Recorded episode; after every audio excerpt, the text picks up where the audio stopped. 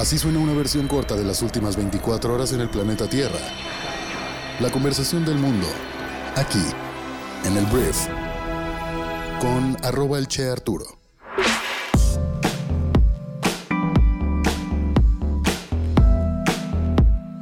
Muy buenos días, bienvenidas, bienvenidos a esto que es el Brief para este viernes 22 de julio.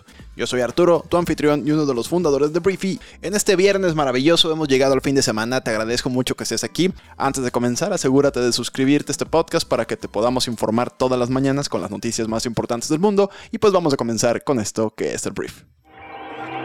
Arranquemos hablando de México y vamos a hablar del presidente Andrés Manuel López Obrador porque ya empezó toda la narrativa con respecto a los reclamos por parte de Estados Unidos y Canadá que van a utilizar el Tratado de Libre Comercio, el nuevo, el TEMEC, para obligar a nuestro país a cambiar la política energética y bueno, también algunas leyes sobre el manejo de la energía que la cuarta transformación ha tenido y ha puesto en marcha durante este sexenio. Ante este reclamo, el presidente de México ayer advirtió que este reclamo de estos dos países podría tener intereses políticos, pero que su gobierno no se va a dejar y defenderá a México. Si es una sanción de tipo político, nos vamos a defender. Yo tengo indicios que esto tiene que ver con los intereses creados porque se dedicaban a saquear a México y como se les puso un alto, empezaron a hacer trabajo en Estados Unidos y logran esto. Pero si no hay razón, nosotros no vamos a quedarnos con los brazos cruzados. Intuyo, intuyo que es un asunto político, es lo que dice el presidente de México.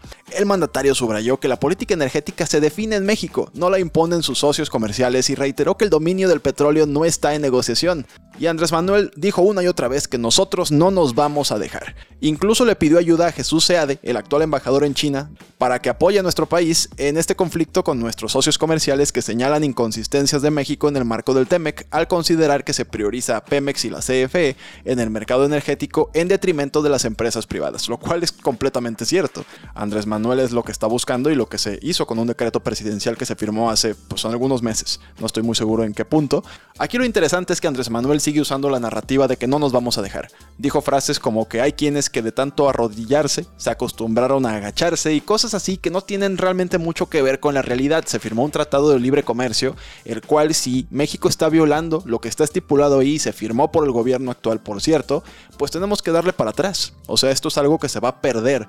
Este tratado lo que hace es tener estos mecanismos para resolver este tipo de conflictos de manera rápida y si después de todo este proceso México se niega a cambiar las reglas del sector energético para que respeten lo que se pactó en el TEMEC, entonces Estados Unidos y Canadá podrían y tendrían el derecho de imponer sanciones, aranceles a ciertos productos para pues nivelar la balanza comercial entre ambos países en ese sentido. Es como cobrar por otro lado, ¿no? Entonces, más allá de la narrativa que intenta poner el presidente de México sobre la mesa, esto es algo muy técnico, es algo muy aburrido. Estamos hablando tal cual de que, a ver, se está violando el TEMEC, sí o no. Ok, si se está violando el TEMEC, México tiene que echar para atrás el tema energético que puso la 4T. Si no quiere, hay aranceles, tan sencillo como eso. Pero obviamente sobre esto se podría armar una narrativa de Estados Unidos contra México y de cómo nos quieren hacer arrodillarnos. No, güey, no es tan complejo, pero no le quita la seriedad y la gravedad a las consecuencias económicas que conllevaría tener estos aranceles a las empresas exportadoras que pues somos el principal socio comercial de Estados Unidos. Nos pega muy fuerte todo esto, significa la disminución de las ventas. Este proceso comenzará y el gobierno de México hoy va a estar empujando mucho una narrativa de no pasa nada, no pasa nada, aquí estamos bajo control, estos gringos nos quieren hacer arrodillarnos, pero no, no, no, no, esperemos que esto salga bien para nuestro país. Voy a hablar de un tema gravísimo que me esperé hasta que estuviera la noticia completa para poder hablar de esto y no estar ahí entre actualizaciones y chismes, etc. Vamos a hablar de lo que sucedió tristemente con una mujer en Guadalajara, Jalisco, Luz Raquel Padilla. Un día después de la muerte de Luz Raquel Padilla, quien falleció tras ser quemada con alcohol en un jardín el pasado sábado, la justicia ya decidió hacerle un favor a Luz Raquel Padilla. Muy tarde, porque tristemente Luz Raquel ya no está entre nosotros. La Fiscalía de Jalisco ha detenido al vecino que en mayo pasado la ahora fallecida señaló como responsable de amenazas escritas y verbales en su domicilio. En un breve mensaje en video publicado este jueves, el fiscal estatal Luis Joaquín Méndez, que no sé por qué sigue trabajando este señor, refiere que estarán pendientes del desahogo de la audiencia inicial y una vez que se tenga el resultado de esta, se informará. Este mandato judicial es independiente de la carpeta de investigación de feminicidio que se inició tras el homicidio de la mujer de 35 años. El ahora detenido se presentó a rendir declaración por su propia cuenta en calidad de testigo. Horas más tarde fue detenido por la denuncia previa que existía en su contra. Sin embargo, las primeras pesquisas también refieren que no hay indicios de que esa persona se encontrara presente en el momento en el que un grupo de individuos rociaron con alcohol a Luz Raquel para después prenderle fuego en un parque localizado a una cuadra de su casa. La muerte de Luz ha despertado una ola de indignación por la estela de advertencias que pues la víctima había hecho antes de su desenlace final. La mujer, madre de un menor con espectro autista, había utilizado sus redes sociales para denunciar el acoso constante de su vecino, quien supuestamente no soportaba las crisis que su hijo tenía y por ende la amenazaba verbalmente y por escrito. No soportaba el ruido. Lo que comenzó con insultos en los pasillos escaló a rayar los muros que decía te voy a quemar viva, trucha, te vas a morir, fueron algunos de los mensajes que fueron escritos en los alrededores de su domicilio. Además, la víctima reportó que su vecino usaba a un perro Rottweiler para impedirle el acceso a las áreas comunes del edificio donde vivía. El agresor sigue fregando, fregando, insultando a mi hijo, diciendo que está mongol, fue lo que dijo Luz Raquel en uno de sus últimos videos en TikTok. La mujer con el rostro agobiado, desmaquillada, se sincera a la cámara y habla con frustración sobre el acoso vecinal. En mayo pasado, la alcaldía de Zapopan le negó el pulso de vida, que es un sistema de resguardo contra violencia familiar, un asunto que también había denunciado la mujer. La Fiscalía Estatal no siguió su denuncia y argumentó que la carpeta estaba en manos de un juez, pero esta autoridad tampoco actuó para protegerla. El grupo especializado en protección a mujeres, Me Cuidan Mis Amigas, exigió justicia para la víctima y cuestionó la negligencia de las autoridades. La Comisión Nacional de Derechos Humanos y la Comisión Estatal de Derechos Humanos emitieron un pronunciamiento conjunto en el mencionaron que las medidas de protección que tenía Luz no fueron suficientes, y es lo irónico de las marchas y de las protestas y de levantar la voz por las víctimas es muy tarde. Es muy tarde. En este programa quisimos visibilizar esta situación, pero a Luz de nada le sirve que yo, o López Dóriga, o Lore de Mola, o Broso, o quien sea, hable de la situación. Esto exige medidas fuertes en las autoridades competentes para que esto cambie y que las próximas personas que estén pidiendo ayuda en estos momentos salven sus vidas. Entonces, tristemente, esto fue lo que sucedió con Luz Raquel Padilla. Vamos a cambiar radicalmente de tema y voy a hablar del presidente de Estados Unidos, Joe Biden, que el día de ayer dio positivo por coronavirus, lo que genera preocupaciones de salud para el presidente de 79 años y subraya cómo el virus sigue siendo una amenaza persistente en un país que insiste o intenta dejar la pandemia en el pasado. La Casa Blanca reportó que pues, Joe Biden tiene sus dos vacunas más sus dos refuerzos y aún así eh, le dio COVID, pero que experimentaba síntomas muy leves. Hablemos de Italia porque hay una crisis en curso. El primer ministro italiano Mario Draghi renunció este jueves después de que los principales aliados de la coalición boicotearan una moción de confianza, lo que indica la probabilidad de unas elecciones anticipadas y un nuevo periodo de incertidumbre para Italia y Europa en un momento crítico. Draghi presentó su renuncia al presidente Sergio Mattarella durante una reunión celebrada en la mañana de ayer en el Palacio de Quirinal. Mattarella, que había rechazado una renuncia similar la semana pasada, tomó nota esta vez y pidió al gobierno de Draghi que siguiera en funciones de forma provisional de acuerdo con la oficina del presidente. Entonces habrá elecciones anticipadas y habrá nuevo primer ministro próximamente en Italia.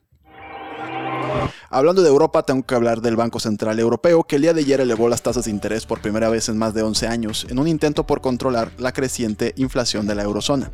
El banco aumentó su tipo de tasa de interés en 0.5 puntos porcentuales hasta el 0.0% y se prevé nuevas subidas este mismo año.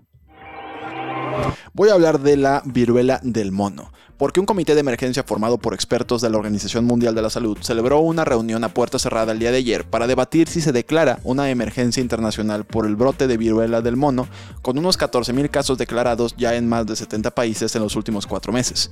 Es la segunda vez que se reúne este comité después de haber estimado esa emergencia internacional en junio, aunque dado el aumento de casos en distintas regiones del planeta, se ha optado por analizar nuevamente esa opción, que lo que provocaría, la consecuencia sería que aumentaría los niveles de alerta en las redes sanitarias nacionales. Una emergencia internacional se puede declarar cuando una enfermedad contagiosa se expande en muchos países de forma descontrolada y con ello se requiere a los gobiernos a adoptar medidas preventivas especiales para frenar su expansión. Esto obviamente afecta temas como el turismo, temas como los viajes de negocios, entonces a pesar que en teoría es preservar la salud, todos estos elementos provocan que sea una decisión difícil de tomar. Hablemos de Facebook porque Facebook está cambiando su interfaz para parecerse más a TikTok. Meta Platforms, que es la empresa matriz de Facebook, dijo este jueves que está renovando el muro principal de Facebook para dar prioridad al descubrimiento de nuevos contenidos en lugar de a las publicaciones de las cuentas que los usuarios siguen, en un intento por estilizar sus aplicaciones a imagen y semejanza de su competidor TikTok. En los últimos meses los directivos de Meta han manifestado su urgencia por potenciar sus reels, similares al formato de video corto de TikTok que ha sido especialmente popular entre los usuarios más jóvenes. Entonces Facebook se va a remodelar porque le están pegando fuerte. Hablemos de Amazon, que ayer hizo una compra muy grande. Anunciaron este jueves que van a comprar la organización de atención primaria One Medical en un acuerdo valorado en aproximadamente 3.9 mil millones de dólares, lo que marca otra expansión para el minorista en los servicios de atención médica. El gigante del comercio con sede en Seattle dijo en un comunicado que adquirirá One Medical por 18 dólares por acción en una transacción en efectivo y es una de las mayores adquisiciones de Amazon luego de su acuerdo por 13.7 mil millones de dólares para comprar Whole Foods en 2017 y su compra de 8.5 mil millones de dólares del estudio de Hollywood MGM que cerró a principios de este año. One Medical, con sede en San Francisco, es un servicio basado en membresías, en suscripciones, que ofrece atención virtual y visitas en persona, atención médica. También tiene un modelo B2B en el que trabaja con más de 8.000 empresas para brindar sus servicios de salud a los empleados. Hablemos del señor Ricky Martin porque un tribunal de Puerto Rico archivó una orden de restricción emitida contra la superestrella, lo que significa que el caso está cerrado, dijo el jueves un portavoz judicial. Un juez emitió una orden de restricción a principios de julio contra el cantante puertorriqueño. Esta orden se presentó bajo la Ley de Violencia Doméstica de Puerto Rico, pero la policía no proporcionó más detalles, incluido quién solicitó la orden. Martin dijo recientemente en un tuit que la orden se basó en acusaciones completamente falsas y que enfrentaría el proceso con la responsabilidad que me caracteriza. Esto ya está en el pasado y Ricky Martin ya no tiene que preocuparse por esto. En un llamado más de atención del mundo hacia ti, hacia mí hacia todos en nuestros sistemas de consumo, las mariposas monarca, conocidas por sus asombrosas migraciones de miles de kilómetros, han ingresado oficialmente en la lista roja de la Unión Internacional para la Conservación de la Naturaleza. Los llamados insectos de color naranja y negro están catalogados como en peligro de extinción desde este 21 de julio. Y los números son de verdad aterradores. La población de monarcas del este que pasa los inviernos en México, ahí por Michoacán, es algo espectacular ese santuario, y alguna vez fue enorme esta población, se ha desplomado aproximadamente en un 80% en los últimos 20 años. Y hay otra población, que es la occidental, es más pequeña, que migra a la costa de California en los meses más fríos, le ha ido todavía peor, las poblaciones se redujeron en de un 99% entre la década de 1980 y el año 2021. Solo entre el 2018 y 2019 las monarcas occidentales desaparecieron en un 86%. Entonces, esto más allá de ponernos tristes, me gustaría pensar que esto es un llamado a la acción. Es un llamado a la acción de consumir de manera diferente, de ser más responsables. Hay muchas partes de México y del mundo en el que ya está sufriendo una crisis de agua, en la que ya no tienes agua. Y si esto no nos hace despertar, si el calorón que está haciendo en todo el mundo no nos hace despertar, el planeta no tiene otra opción más que destruirse, ¿sabes? Más que calentarse más, acabar con las especies, acabar con los humanos. Eso es lo que viene. Nuestros hijos pelearán por agua. Y la decisión y la respuesta está en cada uno de nosotros que como un conjunto cambiemos las tendencias de consumo a nivel global. Ahí está la diferencia. Entonces, eso está pasando con las monarcas y está pasando en muchos frentes que tienen que ver con el medio ambiente en nuestro planeta.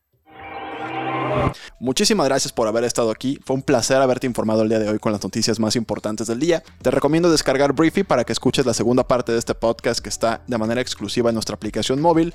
Gracias por ayudarnos a construir un mundo mejor informado, compartiendo este podcast con tus amigos y familiares y nos escuchamos el día lunes en la siguiente edición de esto que es el Brief. Que pases un gran fin de semana. Yo me despido, te mando un fuerte abrazo. Yo soy Arturo. Adiós.